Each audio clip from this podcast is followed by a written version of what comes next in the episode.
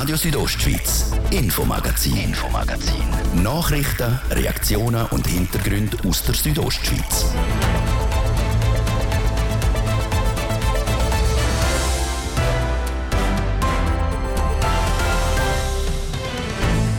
Am 24. Februar, also vor knapp vier Monaten, hat der Angriffskrieg von Russland gegen die Ukraine angefangen. Zehntausende von Menschen sind auf die Flucht und für über 1000 Geflüchtete ist Graubünden zu einem zwischenzeitlich neuen Daheim geworden. Die ersten drei Monate bei Gastfamilien sind bald vorbei. Wie es den Familien und Geflüchteten miteinander geht, wir haben nachgefragt. Also wir haben jetzt nicht grosse Anzeichen, dass die Gastfamilien wirklich finden, oh, das geht so nicht mehr. Das ganze Interview mit der Leiterin vom kantonalen Sozialamt. Wenn es in dieser Jahreszeit um die Weinernte geht, dreht sich meistens alles um den Zustand der Rebstöcke und der Trauben. Das ist hier nicht anders, nur es kommt noch ein weiterer Faktor dazu. Es geht um einen Rohstoff, ums Glas. Gründe für den Glasmangel und ob der Wein jetzt darum teurer wird, das klären wir ebenfalls im Infomagazin. Das ist das Infomagazin bei Radio Südostschweiz. Mit euch in der nächsten halben Stunde ist Olivia Limacher.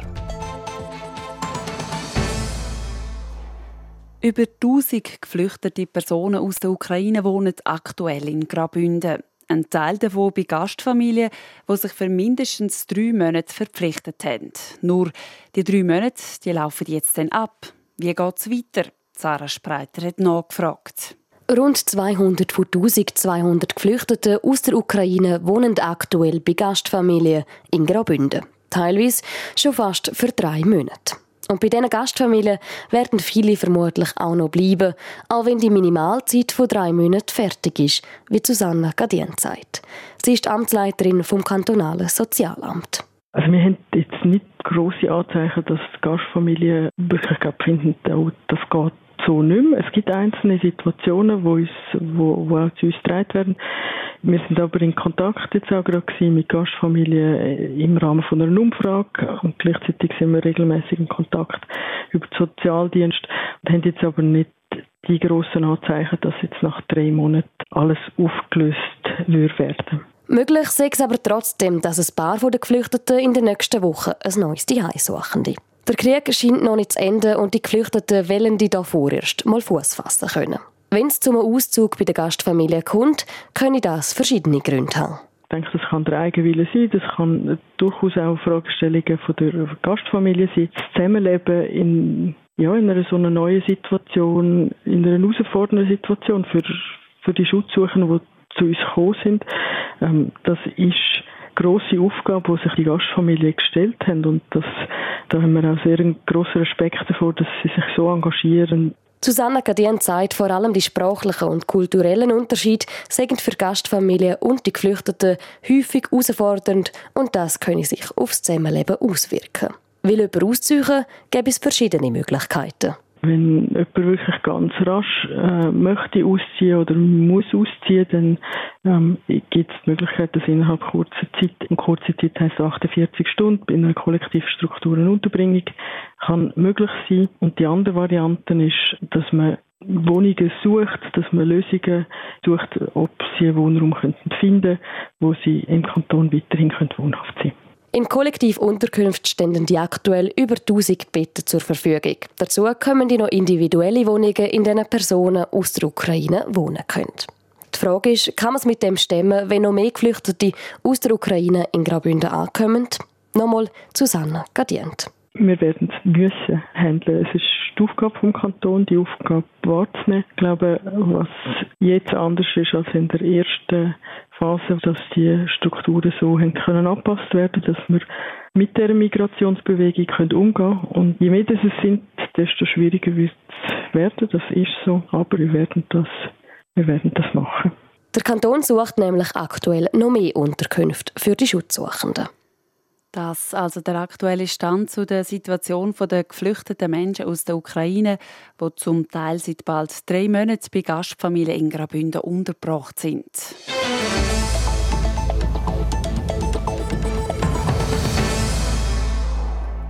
Durch den Ukraine-Krieg mangelt es momentan an vielen Rohstoffen, seit neuestem auch an Glas. Für die Bündner Winzerinnen und Winzer eine Herausforderung für die Ernte in diesem Jahr. Gewisse Lösungsansätze sind aber schon um. Sarah Marti im Gespräch mit dem Bündner Rebbaukommissär Walter Fromm.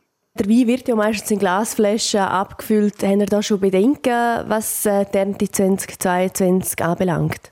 Also diesbezüglich habe ich Rücksprache gehalten gestern mit verschiedenen äh, Glashütten respektive äh, Glasproduzenten und äh, die schließen jetzt eine Problematik hinsichtlich wegen dem Krieg aus. Die Engpässe sind vor allem entstanden durch die Pandemie sind die Glashütten, also die Werke abgefahren worden und die brauchen jetzt länger, dass sie wieder auf die Vollproduktion kommen. Der Krieg äh, hat bezüglich Energiepreise, Rohstoffpreise Auswirkungen und das zögert das totale Auffahren ein bisschen raus, weil äh, die Produktion von Glas braucht enorm viel Energie. Und jetzt können Sie schon sagen, wie die Situation momentan ist. Wie sieht die aus? Also Bedürfnisse nach Flaschen können nach wie vor befriedigt werden. Die Befriedigung liegt etwa bei 95 bis 98 Prozent. Die Winzer sind einfach gefordert, dass sie eventuell auf Alternativflaschen umsteigen müssen. Das kann bedeuten, dass die Flasche eine leicht andere Farbe hat oder eventuell auch eine andere Form. Es ist in dem Fall ein gewisser Mangel irgendwo auch da. Bedeutet das denn auch, Mangel heißt ja auch viel höhere Preise, dass man jetzt dann mehr zahlen muss für den Wein? Also nur aufgrund der Flaschen ist eine Preiserhöhung eigentlich auszuschliessen. Aber total gesehen, die Energiepreise, die steigen, die ganzen Rohstoffpreise, die steigen, kann zu einer leichten Preissteigerung führen. Ja. Und Sie haben jetzt eben vorher gesagt, gewisse Winzer und Winzerinnen steigen dann auf andere Flaschen um. Was sind das für Flaschen? Sind das Tetra Pak oder äh, ja, wie, wie kann ich mir das vorstellen? Nein, also es wird sicher keine andere Form jetzt gewählt. Es bleibt bei der Glasflasche, es bleibt auch vom Inhalt bei 0,75, aber eventuell äh, wird sie einen anderen Hals haben oder einen anderen Kopf, also leicht angepasste Form. Und Tetrapack ist da kein Thema, dass man auf Tetrapack umsteigt? Also Tetrapack kommt für unsere Art von Wein, wo eher ähm, lagerfähiger Wein bedeutet, äh, nicht in Frage, weil Tetrapack schließt das aus. Also es bleibt bei der Glasflasche. Also nicht, weil jetzt Tetra Pak so einen gewissen Ruf hat, dass man da nicht wegen dem nicht umsteigen, sondern es geht eigentlich wirklich um das Praktische, auch wegen dem Lager Es ist eine Kombination. Der Ruf bedeutet natürlich bei uns in Graubünden sehr viel. Auch das schließt natürlich eine Abfüllung in Tetra Pak aus, aber auch die Lagerfähigkeit, die Haltbarfähigkeit äh, ist nicht gleich zwischen Tetra und Glas. Ja wegen Mangel können wir jetzt als Normalverbraucher auch etwas so.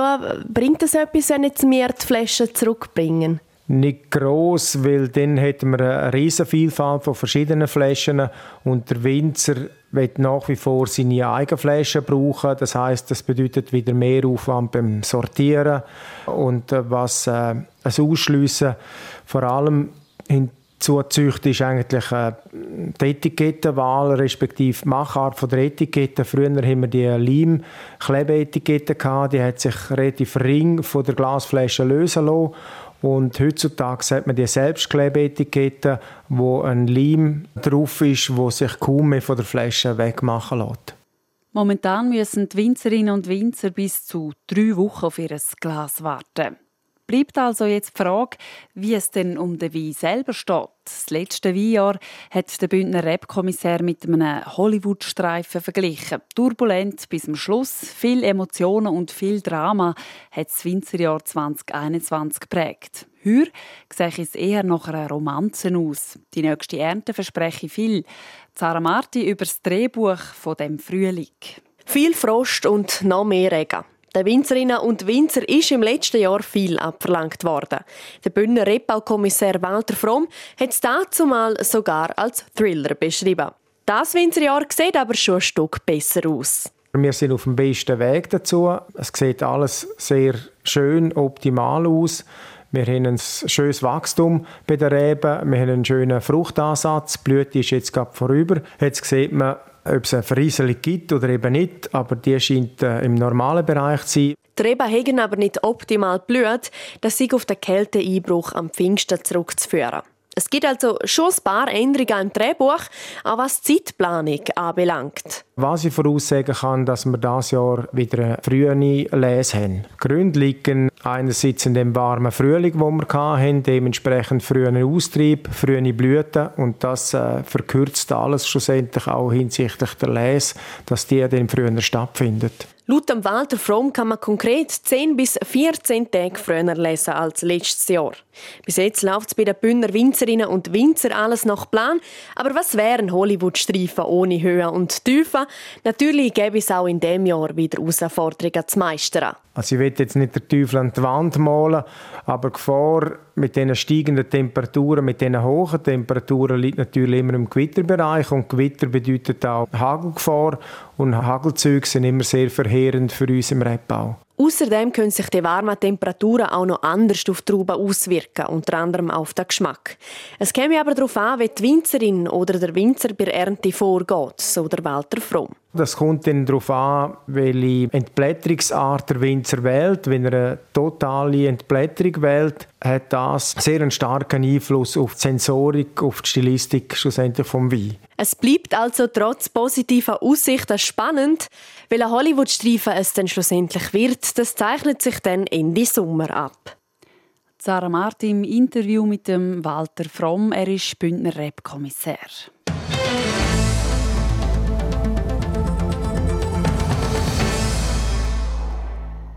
Die geplanten Umfahrungen in Bivio und Savonina der Julierstraße haben beim Bund bis im Jahr 2040 keine Priorität. So steht es im Entwicklungsprogramm Nationalstraße. Das will die Ostschweizer Regierungskonferenz nicht einfach hinnehmen und so ist sie bei der Bundesrätin Simonetta Sommaruga vorstellig geworden. Der Markus Seifert hat beim Regierungspräsident Markus Gaduff nachgefragt, ob die Forderungen bei der Bundesrätin denn auch angekommen sind. Die Bundesrätin hat Verständnis gezeigt, äh, vor allem auch für das Anliegen Bivio. Ähm, fragt sich aber dort, ob es noch weitere Varianten gibt als die Variante, die man einmal ausgeschafft kennt, das Projekt, das auf dem Tisch liegt. Man sieht aber im Grundsatz die Problematik und, und ist auch bereit, das weiter zu bearbeiten. Die Frage ist dann, in welchem Realisierungshorizont äh, wird das denn auch zuteilt. Also ist es da auf 2040 oder tut man das noch weiter auf die lange Bank schieben? Aber eine konkrete Zusage haben Sie von der Frau Simonetta Sommaruga nicht bekommen? Nein, das haben wir auch nicht erwartet. Äh, wir sind ja da alle Ostschweizer Kantone zur äh, Frau Bundesrätin.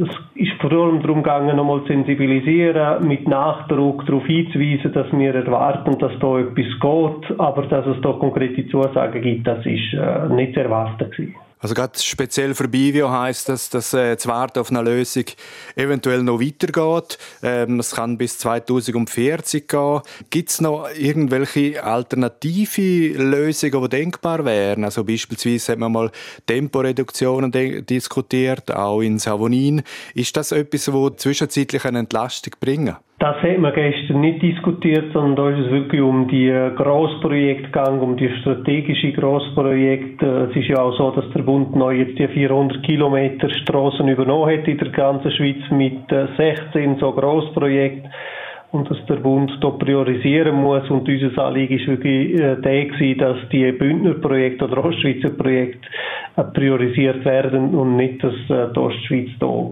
nicht priorisiert wird. Aber der Bund hat auch äh, klar zu verstehen gegeben, dass man im Rahmen von dem Entwicklungsprogramm Nationalstraße eigentlich Projekte, wo in der Stadt und Agglomerationen sind, priorisieren will. Äh, heißt das, dass Peripherie und damit auch Graubünden eigentlich bis 2040 eher so im, äh, in der zweiten oder dritten Priorität äh, bleiben muss?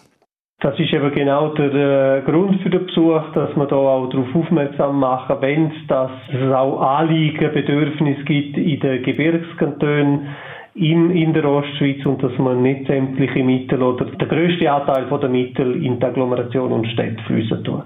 Und noch eine letzte Frage. Graubünden drängt ja auch auf den Ausbau vom Isla-Bella-Tunnel auf der A13 auf zwei Spuren. Ähm, jetzt kann man davon ausgehen, dass auch alle Wünsche äh, kaum erfüllt werden können.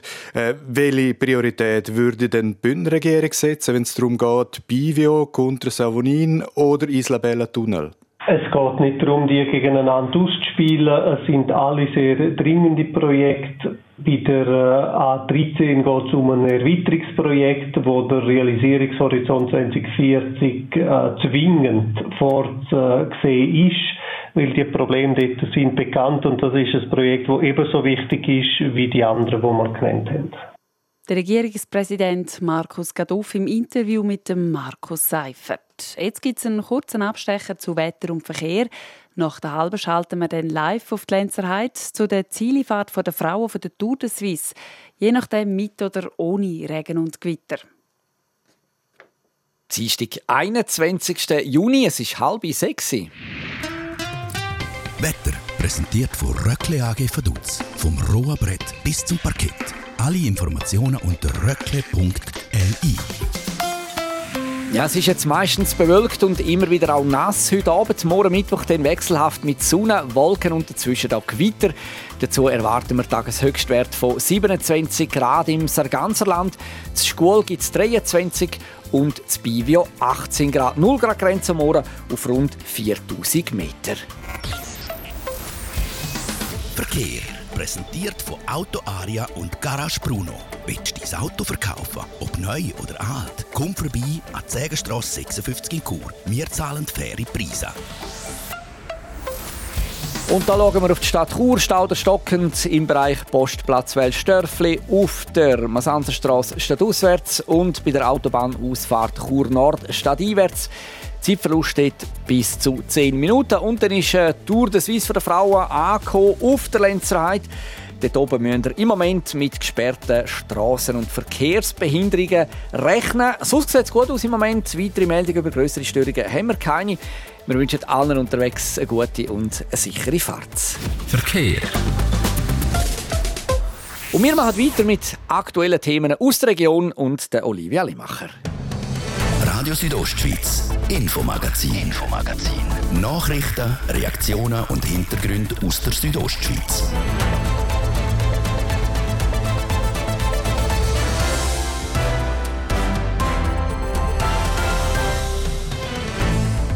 Was für die Landessprachen Französisch, Italienisch und Deutsch gilt, ist neu auch für das Rätoromanisch möglich. Die Übersetzung durch einen Computer. Wie das neue Übersetzungstool fürs Rätoromanisch funktioniert und wer das hauptsächlich braucht, gehört jetzt im zweiten Teil vom Infomagazin. Denn Butter, Milch, Brot und Wäschmittel für die Bevölkerung von kleinen Bündner Dörfern ist der Dorfladen vielmal die einzige Verkaufsstelle für Produkte, die man täglich braucht. Die Schweizer Berghilfe unterstützt so Dorfladenprojekte. Wir beleuchten das Beispiel in Fideris. Und dann gehen wir im zweiten Teil live zum Zielspurt von der Tour de Suisse der Frauen auf die Lenzerheide.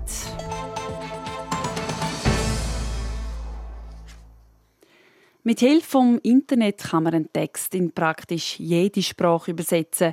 Bis jetzt nicht möglich war, ist das aber ins Rätoromanische, unsere vierte Landessprache.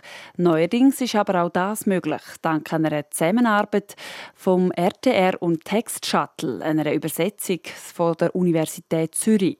Wie das Ganze funktioniert, über das hat Jasmin Schneider mit dem Nicolas Bernet, dem Direktor von RTR, geredet. Das funktioniert eigentlich genau gleich, wie man das schon kennt, von zum Beispiel Google Translate. Man gibt einfach einen deutschen Text ein und man bekommt einen rätoromanischen Text ausgespuckt. Oder natürlich funktioniert es auch umgekehrt. Also ich kann einen rätoromanischen Text eingeben und dann gibt es quasi eine automatisierte Übersetzung in Deutsch, Italienisch, Französisch oder Englisch, was man dann gerade so braucht. Jetzt, wo kann das genau angewendet werden? Können Sie da konkrete Beispiele nennen? Ja, das ist noch mannigfaltig. Oder? Einerseits ist das natürlich interessant für Private, aber das geht natürlich noch viel weiter. Also zum Beispiel Protokoll von Gemeinsversammlungen oder auch kantonale Übersetzungen oder natürlich auch ganz konkret bei uns im eigenen Haus. Wenn wir sehr viel Text bekommen von beispielsweise deutschen Nachrichtenagenturen, dann können wir die viel, viel schneller eigentlich ins Rätoromanische übersetzen.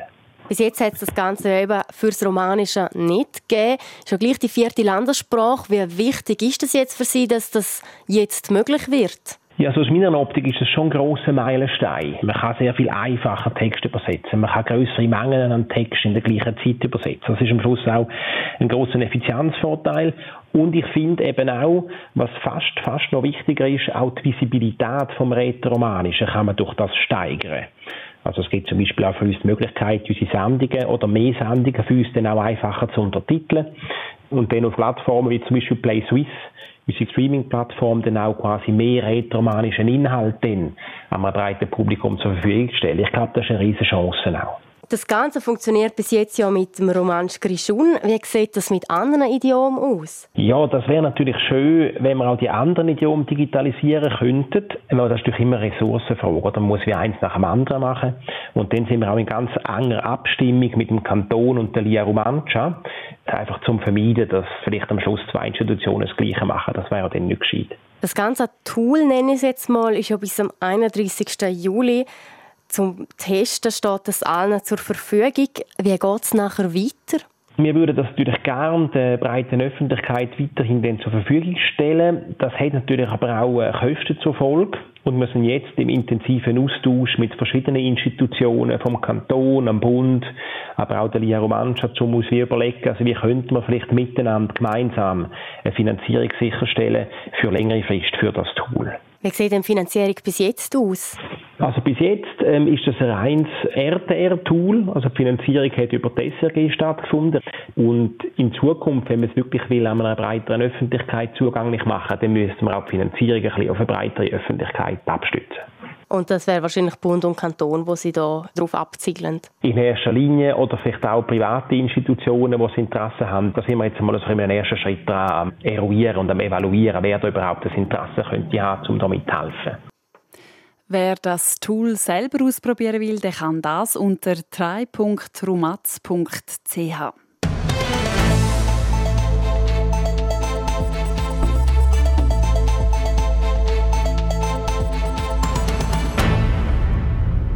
Restaurant gibt es keins mehr. Auch die Post hat vor ein paar Jahren geschlossen und zum auf die Gemeindekanzlei muss man ins Nachbardorf.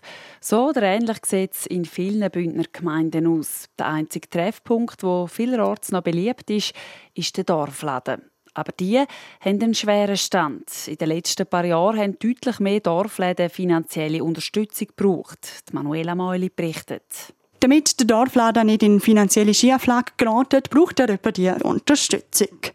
In den letzten drei Jahren haben sieben Bündner Dorfläden die bei der Schweizer Berghilfe gefunden. Die Stiftung unterstützt die Bergbevölkerung, um der Abwanderung entgegenwirken. Es seien deutlich mehr Anfragen als früher, sagt der Mediensprecher Kilian Gasser. Gründe, wieso Dorfläden mehr Unterstützung brauchen, sind für ihn klar. Man hat da logistisch viel größere Herausforderungen und hat natürlich sehr oft einfach auch eine kleinere Kundschaft. Es ist schwierig geworden, so Läden zu betreiben. Die Leute werden da immer mobiler.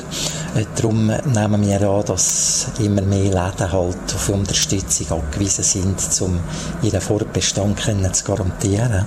Die Schweizer Berghilfe beteiligt sich aber nicht an laufenden Kosten wie ausstehende Rechnungen.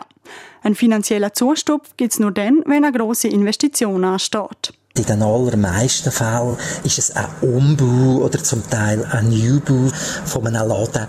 Oft sind es aber auch infrastrukturelle Erneuerungen, neue Einrichtungen oder neue Geräte, zum Beispiel zum Kühlen, die man braucht. Meistens tut sich die Hilfe so in diesen Bereich bewegen. So auch im Folge in Fidris. Er ist einer von diesen sieben Läden, die unterstützt worden sind. Laut der Madeleine Caprez ist der Umbau dringend nötig gewesen. Sie ist Präsidentin der landwirtschaftlichen Konsumgenossenschaft Fidris, die der Laden betreibt. Ungefähr alle zehn Jahre wird ein Laden neu gestaltet und wird den Bedürfnis von Kundschaft und Ladenpersonal angepasst. Das ist im Volk Fidris nach den Vorgaben von Volk Schweiz passiert. Zugleich ist das Postterminal bei Kassen untergebracht worden und das alles hat dann ein bisschen Umbau ergeben und die Kosten, die haben wir allein nicht mehr stemmen können. Darum sei die Genossenschaft auf Spendengelder angewiesen gewesen. Weil obwohl auf dem Laden Volk draufsteht und er die Ware vom Volk bezeugt, wird der Laden von der Genossenschaft finanziert. Weiter sei der Umbau auch wichtig sein, weil der Laden im Dorf eine wichtige Bedeutung hätte, sagt Madeleine Caprez. Vor allem für die älteren Dorfbewohner ist es natürlich ein riesiger Vorteil und die schätzen das enorm, wenn sie können im Dorf bleiben zum Einkaufen, vielleicht sogar Hauslieferdienst in Anspruch nehmen. Es ist auch immer wieder ein sozialer Treffpunkt und im weitesten Sinn sogar manchmal wie so ein, Seelsorgeposten. Dank dem Umbau bleibe der Treffpunkt erhalten und das Dorf ein Stück weit lebendiger. Es ist also nicht selbstverständlich, dass der Laden im Dorf täglich Türen öffnet und Ware anbietet.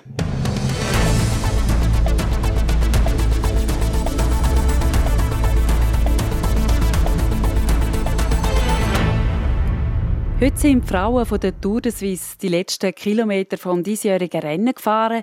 Es ist von Chur über Langquart und Davos auf die Lenzerheide gegangen. Unsere Reporterin Sarah Spreiter die steht jetzt am Ziel der Königsetappe. Sarah, bist du noch trocken? Ja, momentan hat es ein bisschen aufgehört zu regnen, aber vorher muss ich sagen, hat es recht runtergelassen, wo die Frauen ins Ziel gefahren sind. Also die sind nicht nur schweißnass, sondern jetzt auch regennass. Das Rennen ist also durch. Welche Fahrerin ist denn als erstes über die Ziellinie? Als erstes ist Lucinda Brandt rein, also die Holländerin, hat als erste Ziellinie überquert und somit der Etappensieg geholt. Und nicht nur das, sie hat mit dem auch gerade den Gesamtsieg vor Tour de Suisse 2022 vor den Frauen geholt. Also eine gute Leistung auf jeden Fall. Wie haben die Schweizerinnen das Rennen abgeschlossen? Sie haben ja die letzten Tage auch sehr starke Leistung gezeigt. Haben auf jeden Fall sehr starke Leistung gezeigt. Alessandra Keller ist lang mit dabei gewesen, vorne mit dabei und Jolanda Neff mit an der Spitze hat mir Lucinda Brand recht lang geführt. Dann aber ein bisschen nachlassen, hat am Schluss als zehntes Ziel erreicht und ihre Gesamtwertung, also für die ganze Tour des Suisse, hat Jolanda Neff mit einem super fünften Platz abgeschlossen. Ja, und wie ist denn die Stimmung hier oben im Zielgelände? Es tönt recht laut. Hat es auch so viele Leute, wie es tönt? Es hat auf jeden Fall ein paar Leute gegeben, die auch im Regenstand gehalten haben und Frauen angeführt haben, die ins Ziel gekommen sind. Ich muss sagen, jetzt zücht die Leute langsam ein bisschen weg. Ich glaube, die meisten sind nass, aber auf jeden Fall sind sie glücklich mit dem Endergebnis. Und das Wetter hat also nicht dazwischen gefunkt, keine Stürze wegen nasser Straßen? Es hat noch einen Sturz gegeben, und zwar vor Zweitplatzierten, vor Amerikanerin Kristen Faulkner, und zwar auf den letzten 75 Meter vor dem Ziel ist sie noch umgekehrt. Also sehr spannend, die Spannung war sehr groß. Gewesen. Live von der Lenzerheit, Sarah Spreiter. Merci, Sarah. Danke auch. Tour de Suisse von der Frauen, die ist heute also zu Ende nach vier Etappen und fast 300 Kilometer. Sport. Ja, wir bleiben beim Radsport, wechseln aber von den Frauen zu den Männern. Da gibt es nämlich ein grosses Comeback, Jasmin Schneider.